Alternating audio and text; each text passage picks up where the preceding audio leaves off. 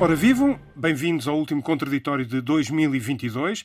Estamos quase a mudar o calendário, trocando um ano em que a guerra foi protagonista, a par da agitação política nacional, por outro de muitas, muitas incertezas. Este 2022, em que António Costa conseguiu uma maioria absoluta para governar, termina com as ondas de choque de mais uma demissão, já são 11 baixas no governo, desta vez um peso pesado político, o ministro Pedro Nuno Santos, os dados essenciais são conhecidos, mas ainda persistem dúvidas, quer sobre os contornos do caso TAP que levaram a esta saída, quer sobre uh, o que podemos esperar, o que é que vai seguir-se agora na frente política.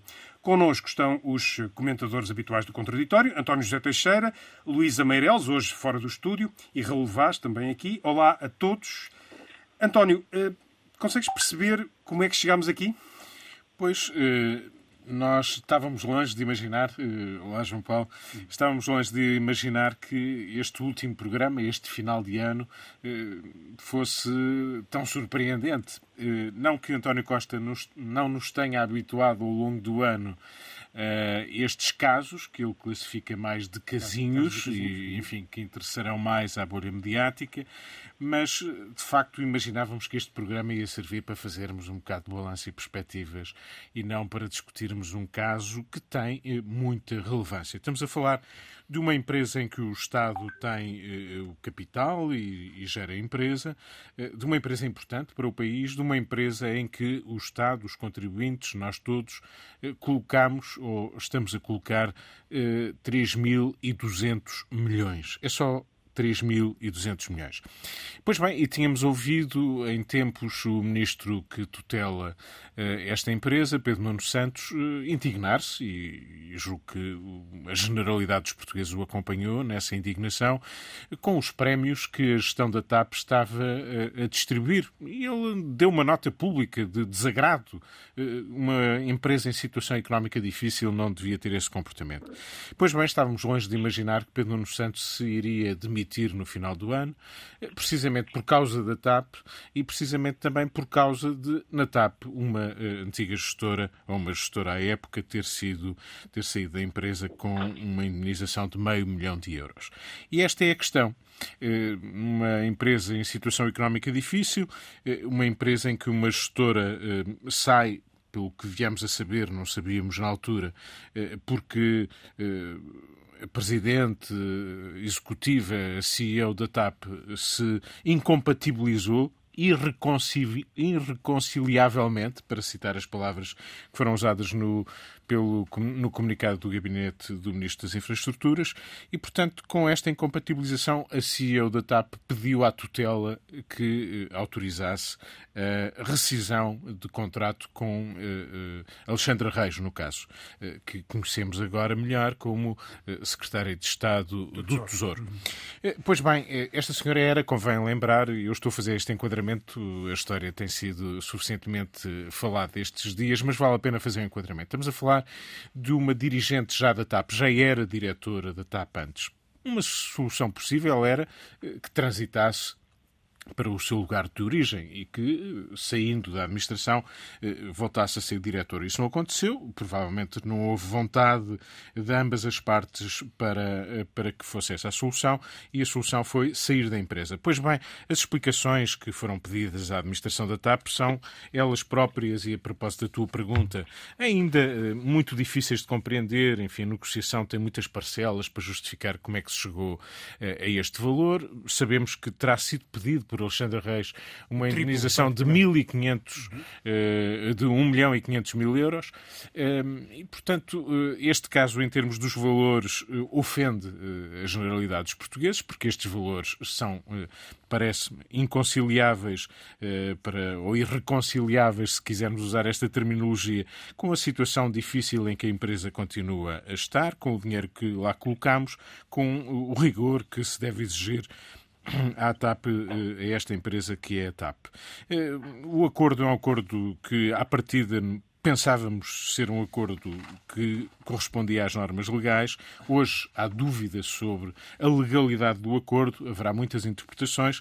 Eu que não sou jurista, quando leio que o Estatuto do Gestor Público não contempla expressamente, diz a TAP, o acordo como possível forma de cessão de funções de administração, mas também não o veda, bom, esta coisa de não prever este acordo. O vale tudo. Uh, bom, mas também como não, como não proíbe, não está lá escrito que é impossível, uh, é uma possibilidade. Enfim, os juristas terão interpretações sobre tudo isto, mas parece-me que uh, este caso ainda tem contornos por esclarecer desde logo porque foi apenas esta a solução possível, desde logo porque este eh, valor eh, foi conhecimento, foi do conhecimento da tutela, desde logo porque eh, Pedro Nuno Santos, que assumiu a responsabilidade política no final, mas assumiu-a invocando não a imoralidade, não qualquer ilegalidade em relação ao acordo alcançado, mas apenas e só a percepção pública e o sentimento coletivo, estou a citar, gerados em torno deste caso, ou seja, foi o impacto do caso que levou Pedro Nuno Santos a assumir a responsabilidade política sobre ele. E isto é estranho, é estranho que as finanças à época que têm eh, ligação direta às empresas públicas não conhecessem este caso, que a Comissão de Vencimentos da TAP não tivesse sido ouvida, que eh, a tutela eh, por competências delegadas do Secretário de Estado das Infraestruturas não comunicasse ao Ministro, eh, que o Presidente da Administração da TAP, tem um Presidente e um CEO, o Presidente da Administração da TAP, não tivesse dito nada à tutela, que este caso, particularmente quando Alexandre Reis foi recrutada para o Governo agora nesta fase, não tivesse, não, não, não soou uma campainha, um clique, nem sequer quando foi para a nave, porque alguém que recebe uma indemnização deste tipo não é normal que a seguir, pouco tempo depois, vá para outra empresa pública, porque isto não joga bem.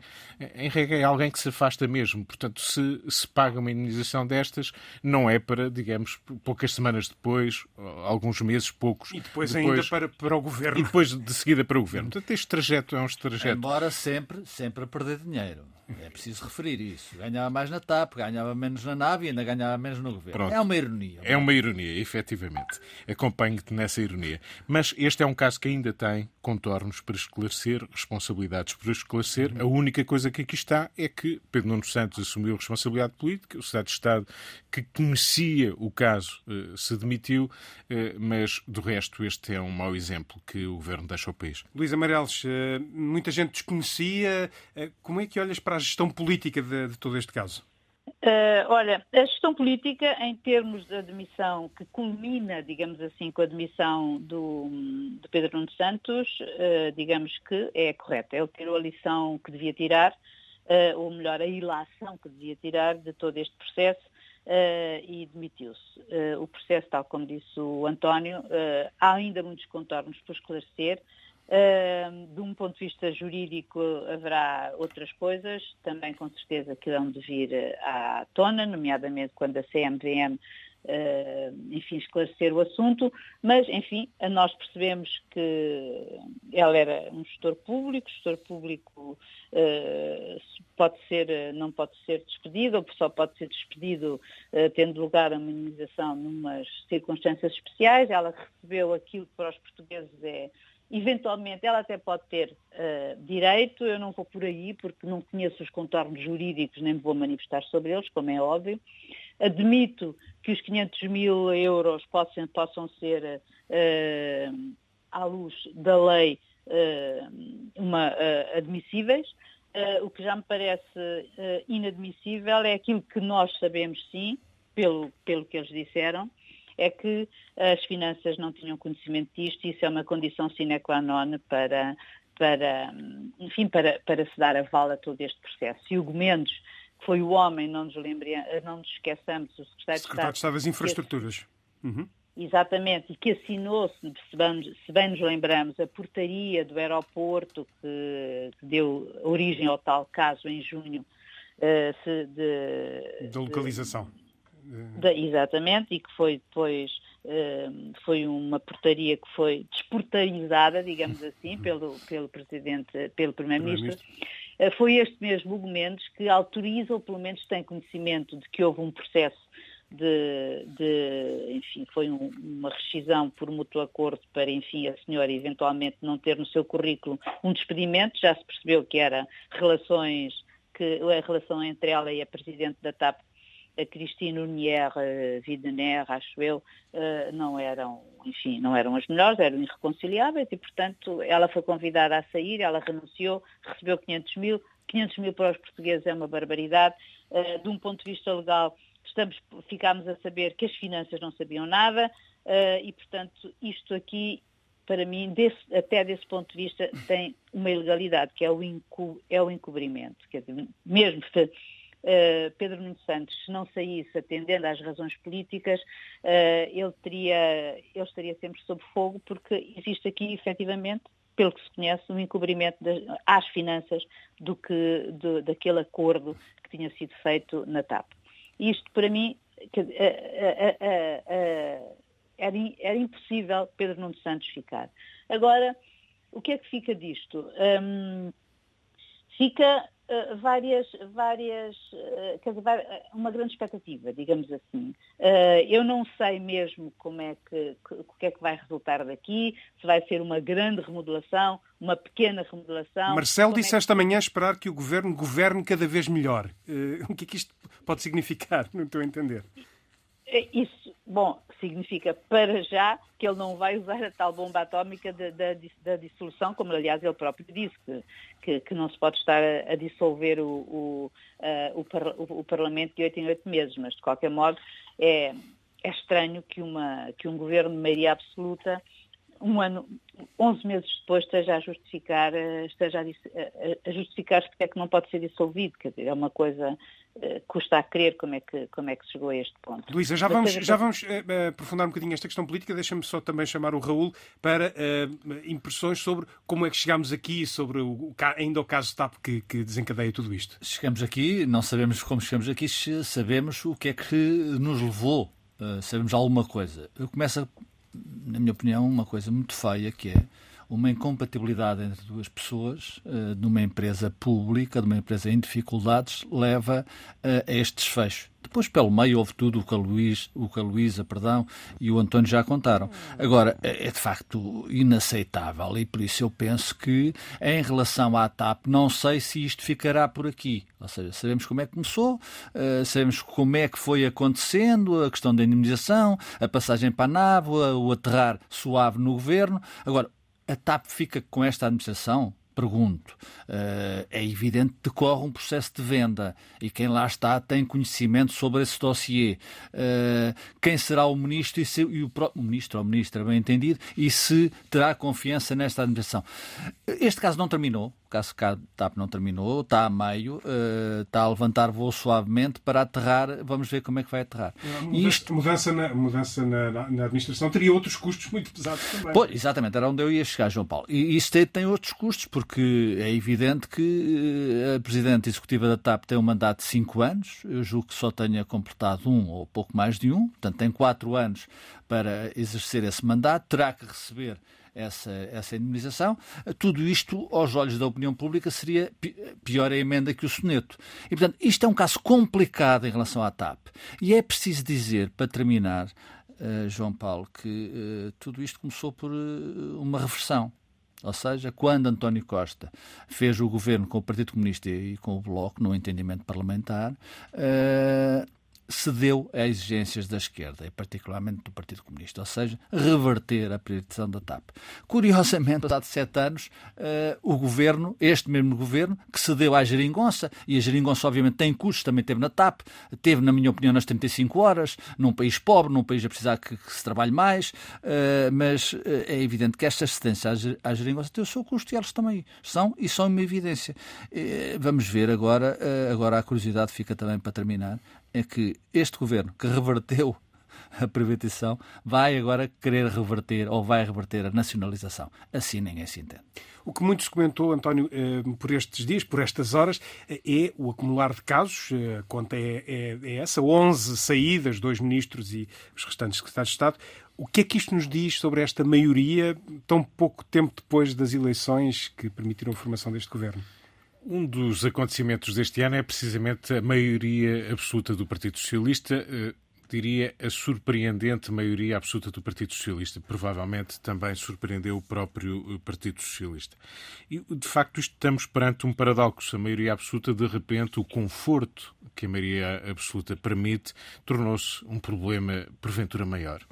O PS, António Costa, eh, não estão a saber eh, lidar com esse conforto, com esse peso que têm na Assembleia da República. Não será esse diretamente o problema. O que não estão a saber lidar, efetivamente, mas a evidência, a constatação é essa. Parece que a governação, eh, sem uma negociação permanente com o Bloco de Esquerda e o Partido Comunista, parecia quase, a esta luz, mais fácil do que governar sem ter que negociar em permanência. Quase perfeito. Exatamente. Não precisando negociar, parece que o governo, ele próprio, é um gerador de problemas.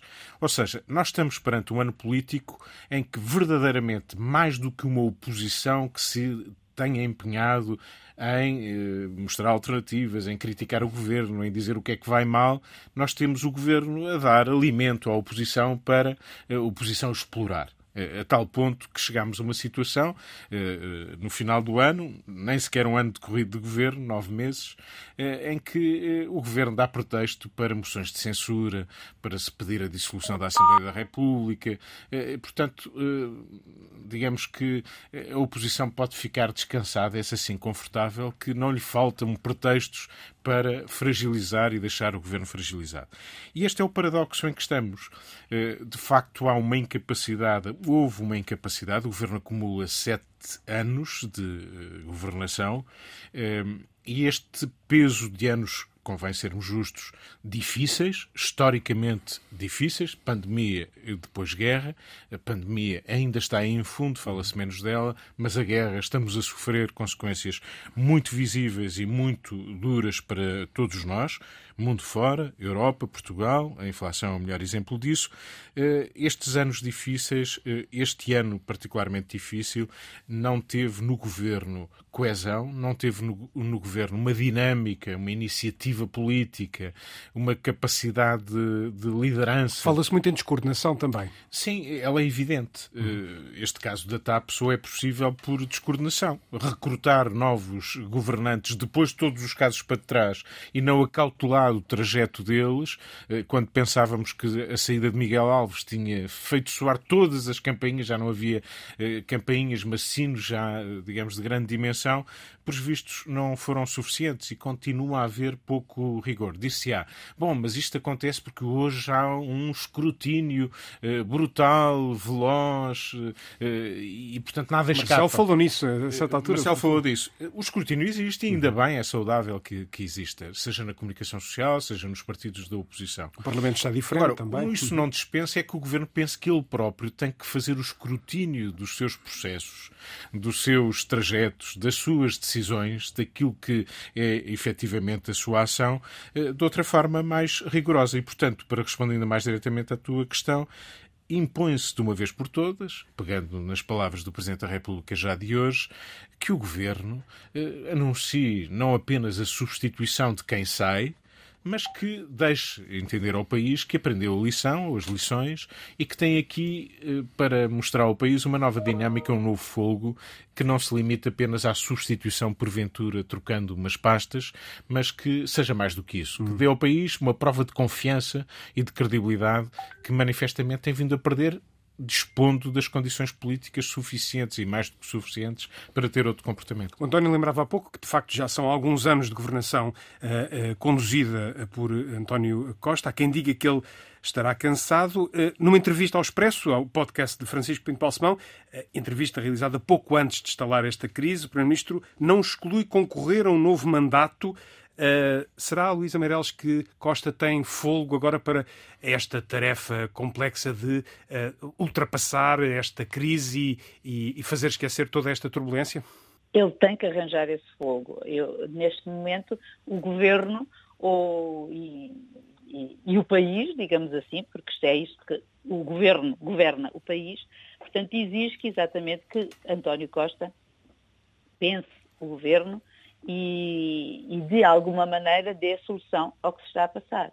Porque, evidentemente, uh, existem esta sucessão de casos, uh, tudo isto é uma, é um, uh, que se vão sucedendo. Tudo isto cria um ambiente que não é salutar.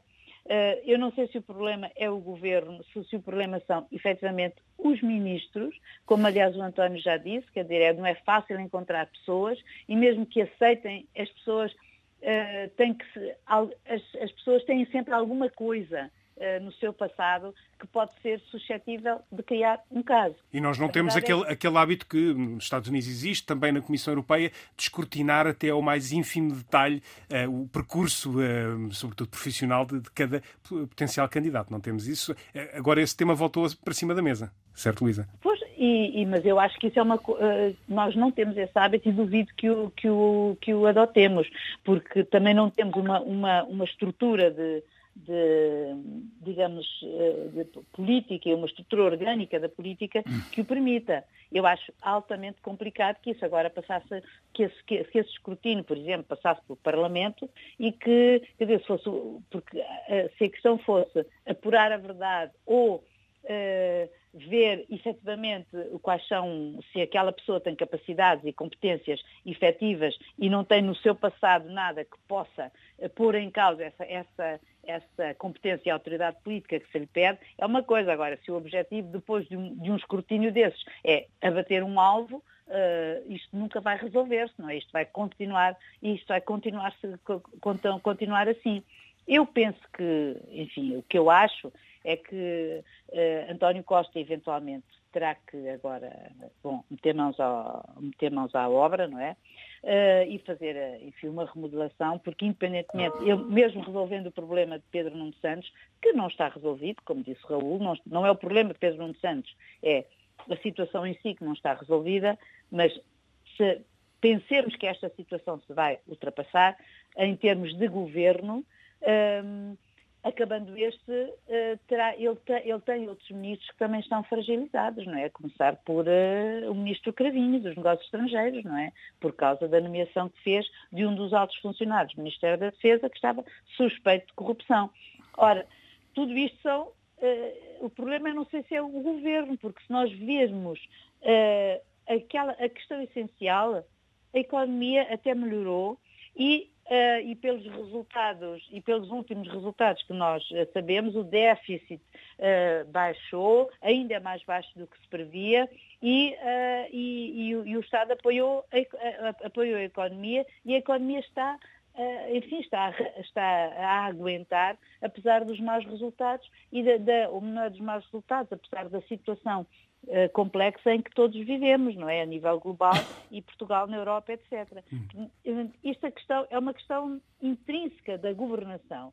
Se é com falta de coordenação ou não, eu isso já não sei. A questão é que António Costa tem mesmo que meter mãos à obra e ver, e, e, e, e ver como é que e dar um novo, um novo fogo, virar a página, como se costuma dizer, mas tem, tem que haver aqui uma solução, porque senão vamos cair neste pântano ingovernável em que, uh, se houver eleições, não sei, provavelmente só o Chega é que, é que como aliás mostram as sondagens, só o Chega é que aumenta de, de, de intenções de voto. As, as, eleições no imediato parecem claramente afastadas. Raul, concordas Exato. com a ideia de que uh, uma remodelação um pouco mais aprofundada é inevitável nesta fase? Se houver gente para isso e vontade do Primeiro-Ministro para isso. Deixa-me começar por uma declaração de António Costa, que eu li hoje no Expresso, não tinha ouvido o podcast, ao Dr. Francisco Pinto Balsemão, que diz, vou citar, o PS é um partido que vive serenamente a sua vida interna, de forma organizada e sem excitações. António Costa, 21 de dezembro. Estamos a 30 de dezembro. Ou seja, uh, parece-me que António Costa está desligado da realidade. Eu até por momentos pensei que estava a ouvir uma declaração do, do líder do Partido Comunista Português. Isso talvez fosse possível. Um partido que vive serenamente a sua vida interna, de forma organizada e sem grandes citações. Quer dizer, isto de facto é grave. É grave. Uh, é evidente que António Costa diz isto e sabe que não é verdade. e sabe que não é verdade, o que ainda é mais grave. Porque António Costa tem consciência absoluta que há uma turbulência há muito tempo no Partido Socialista. que inclusive é aquela declaração também neste podcast de que eh, em 26 decidirá se, se será candidato, que existe nada disto faz sentido dizer em 22, no final de 22 a 26, quando há, há um ano e meio dizia que em 23 eh, desfazeria o tabu, isto antes das, da interrupção do calendário eleitoral. Portanto, isto não faz sentido. Eu acho que António Costa uh, está farto está farto. E tem esse direito, e tem esse direito. Uh, negociou uma geringonça, derrubou o muro, o muro voltou, uh, teve uma maioria absoluta que não, que não, que não era expectável para si próprio, uh, o Partido Socialista está cheio de si, negociaram tanto dentro da geringonça que agora até me parece que os negócios passaram para dentro do governo. Há episódios lamentáveis nestes nove meses. Eu vou citar uma que eu acho absolutamente lamentável. Uh, grave, gravíssimo, que é quando dois ministros, o Ministro das Finanças e o Ministro da Economia, têm posições contrárias sobre matéria fiscal. Ou seja, António Costa Silva lembra-se, se, lembram, de lançar a ideia do, de um corte uh, transversal no IRC e, o ministro, e os, os próprios secretários de Estado que felizmente já lá não estão, eh, na economia, eh, e o Ministro das Finanças discordam em absoluto publicamente. Voltamos à questão da descoordenação política, Absoluta de descoordenação, de pulso, pulso, de querer fazer, de querer... O que é que nós nos lembramos destes nove meses? Lembramos destas trapalhadas. Já foram várias citadas aqui, quer dizer, eh, a, a, a doutora Marta Temido saiu de madrugada porque foi deixada cair na praça pública pelo chefe do governo, pelo Presidente da República. Quer dizer, não é possível governar assim um país em crise, uma guerra, uma inflação na ordem dos 10%. Isto é falta de responsabilidade. Responsabilidade que já agora uh, Pedro Nuno Santos teve. Pedro Nuno Santos teve. É evidente agora o que vem para a frente. É muito difícil, é muito difícil. Porque uh, repare-se agora já no que está no interior, este partido que vive serenamente a sua vida interna. Pedro Nuno Santos saiu, diz que deixa-me voltar rapidamente à TAP, com o problema da TAP da indemnização, o gabinete jurídico da TAP sabia. Eh, e, portanto, isto quer dizer muito, ou seja, quem, quem liderava o, o gabinete jurídico da TAP era... Estava, estava em licença parental, sejamos tá, justos. Está bem, mas... Não estava lá. Mas tem, está bem, não estava lá, mas quer dizer, o gabinete esse, teria esse, que ser respondido. Esse passa-culpas é, aliás, muito significativo sim, do ambiente não, não, do PS. Serve... Exatamente, exatamente. É era, onde, era onde eu queria chegar. E não há inocentes. e não há inocentes, com certeza. Mas não há, exatamente, isto é um exemplo, não há inocente. Portanto, o PS está um molho de brócolos que ninguém se entende. Portanto, qual é a responsabilidade disto? António Costa. Não saiamos da responsabilidade de quem a tem, de quem lidera, de quem há, um, há uns meses uh, fez um discurso em que dizia que ia dialogar com os portugueses. Há nove meses, António Costa fazia um desafio a si próprio e ao seu partido, que era os portugueses, iriam gostar, uh, apreciar o exercício de uma maioria absoluta é evidente para mim, quer dizer, que os portugueses não estão a gostar de, destas trapalhadas na maioria absoluta. É evidente, António Costa está obrigado, está obrigado a fazer um, um exame de consciência, estará a fazê-lo certamente, porque é uma pessoa responsável, a ver se encontra pessoas capazes para fazer um governo novo, eu sei que é difícil, a encontrar um substituto para um dossiê tremendo, uh, que é a habitação. Uh, a ferrovia, e eu até deixo a TAP para o último, porque a TAP está resolvida, mal ou bem a TAP tem os dias, está resolvida, está resolvida. Perdemos 3,2 milhões, mil milhões de euros e está resolvida. Greves na TAP anunciadas, sim, sim, greve claro. nos portos em, vai ser vendida. correr, eh, enfim. Vai ser vendida, vai ser vendida ao preço da uva mijona, mas, quer dizer, mas está resolvida. Pois. Nesse sentido está resolvida. Quiseram reverter, tem esse custo. Eu, eu, Agora, eu como só terminar. Ah. A responsabilidade é do Dr. António Costa. E ele tem que dizer aos portugueses, não é que o, P, que o, P, que o, o povo é sereno. Agora, o PS não está sereno. E tem que dizer aos portugueses, tem capacidade para governar o país, porque 23 é decisivo. Aliás, o Presidente da República já lhe disse, como lhe disse na posse, o senhor não julga que em 24 sai embora, porque esta maioria absoluta é a sua cara e foi você que a conquistou, e é verdade. Já lhe disse também, é preciso que o governo mude para ficar melhor, é preciso que se governe melhor. Esse é um desafio que os portugueses, julgo eu, hoje exigem ao Primeiro-Ministro António Costa. António, com brevidade? Eh, com brevidade, a ver se consigo. O, o tempo, já, já percebemos que o tempo da comunicação, o tempo político estão cada vez mais acelerados eh, é uma realidade que vivemos de, eh, de há anos a esta parte, já de há muitos anos a esta parte, e só se tem, digamos, a velocidade só tem aumentado, eh, não para de aumentar. A tal ponto, quando olhamos para horizontes políticos mais ou menos duradouros, a ansiedade que comportam é enorme. Seja para quem vem a seguir ou quem quer vir a seguir, seja para quem está no poder e tem um horizonte ou um mandato para cumprir. É preciso estar sempre a dizer ou que fica, e que fica até uh, ao final do mandato, e, e, insistir, porque fica sempre a ideia que pode sair a qualquer momento, ou quererá sair, ou é obrigado a ficar. Portanto, são duas coisas que têm que ser geridas. E há as ansiedades depois de quem já pensa no, no dia seguinte. No dia seguinte, seja aconteça daqui a dois anos ou aconteça daqui a quatro. E essa questão tem dentro do PS uh, eh, um contorno interessantes. Essa entrevista é curiosa e muitas vezes demonstra aquilo que o Raul acabou de dizer e quase também uh, o seu contrário. Eu podia citar uma frase, aqui eu tomei, tomei nota de duas frases.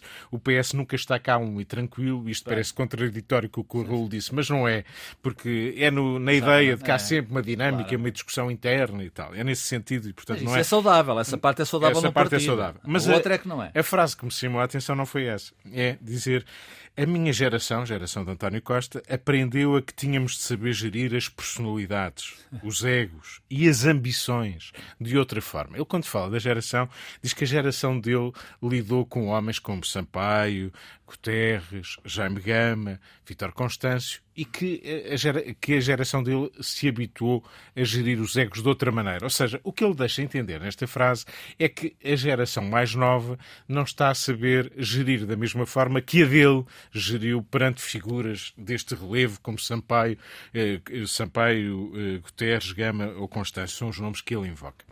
E, e, isto é curioso, porque isto tem a ver muito... Curiosamente não invoca Mário Soares. Eh.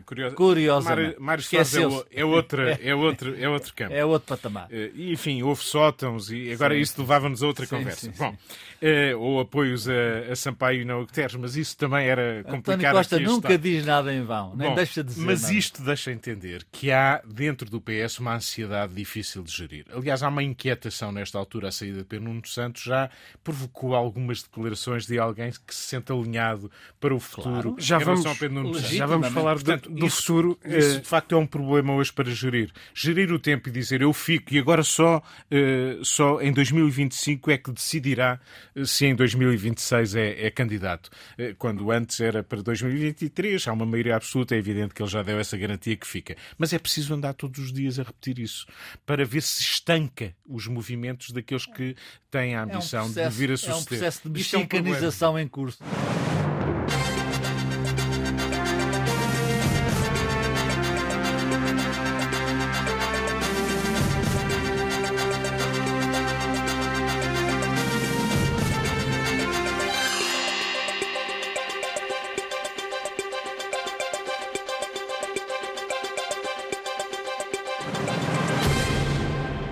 Bem-vindos mais uma vez. Estamos quase com um pé em 2023. O espumante já está no frio. Este ano o espumante teve de ser escolhido também com cabeça fria, quanto à relação qualidade-preço. Ora, o que é que podemos antecipar para este ano que, que está aí à porta? A guerra na Ucrânia os novos contornos do mundo político-partidário português são certamente, António, denominadores comuns eh, eh, para o próximo ano. São. Nós gostaríamos sempre de ter palavras e acreditamos sempre que o que aí vem pode ser melhor, ter esperança e, e, e temos que ter esperança, mas de facto há nuvens muito negras no horizonte. A guerra parece estar para durar. Há, quando em vez, nos últimos dias, houve a ideia de parecer haver vontade de negociar de parte a parte, mas a negociação será muito difícil de acontecer. Eh, ambas as partes estão empenhadas em ganhar, ter uma vitória e não propriamente de parar o conflito. António Guterres, curiosamente apontado para mediador, ele que no início parecia, na voz de muitos, distante e com dificuldades, mas é curioso a credibilidade que ganhou e alguns problemas que resolveu. Eh, o que é que está no horizonte? Bom, a inflação baixa, não baixa, são mais interrogações uma recessão.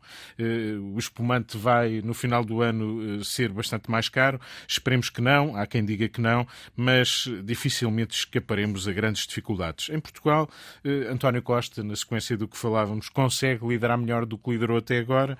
O PRR, o tal dinheiro, a tal bazuca, a bazuca. ganha visibilidade, velocidade. O Serviço Nacional de Saúde deixa de estar no topo das notícias por maus motivos em 2023. Bem, enfim, são estas as perspectivas Esperemos que as respostas sejam, sejam positivas, mas quero crer que boa parte delas nos vão deixar preocupações acrescidas. Principais interrogações, questões, Luísa?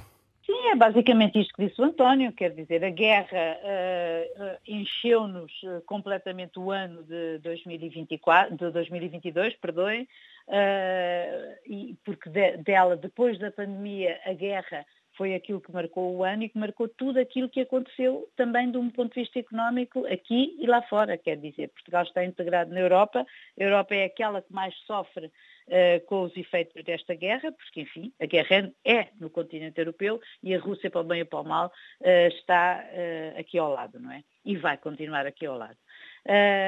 e por isso a, falta de perspectiva do fim da guerra acho que é aquilo que mais uh, nos angustia, pelo menos a mim angustia-me particularmente, porque uh, apesar dos votos ou de, das boas intenções uh, que cada um dos líderes, nomeadamente Putin e Zelensky dizem que sim senhora estarão dispostos a negociar, as condições são de tal ordem que inviabilizam por completo. Neste momento não vejo quaisquer condições, pelo contrário, vejo mais guerra, tanto mais depois do apelo da NATO de que, para que os Estados-membros deem mais armas à Ucrânia. Por isso vamos ter mais guerra. Uh, não sei o que é que isto vai acontecer, o que é que isto vai ter como uh, consequência no mundo, mas em Portugal, seguramente, e na Europa vamos, vai ser mal, vai ser muito mal. embora Portugal tenha conseguido, tal como já foi dito hoje, pelo próprio Fernando Medina, que nós tivemos um crescimento uh, bastante elevado, cerca de 6,8%, portanto acima da média, e que além, além disso uh, a inflação desceu, pouco, mas desceu, uh, mas também não sabemos se ela já atingiu o pico, não é? Portanto, ficamos sempre na dúvida. E que vamos ter uma, e vamos ter condições para ter uma dívida menor, nada disto, como economia pequena e dependente, continuamos uh, dependentes do sucesso uh, de, do que possa ocorrer lá fora. E como lá fora uh, só se vê ainda mais guerra, eu não sei como é que neste contexto será possível limitar os efeitos da guerra a um território, enfim, um território enorme, que a Ucrânia, como sabemos, é o maior país da Europa, não é? E, portanto, em termos de dimensão uh, geográfica.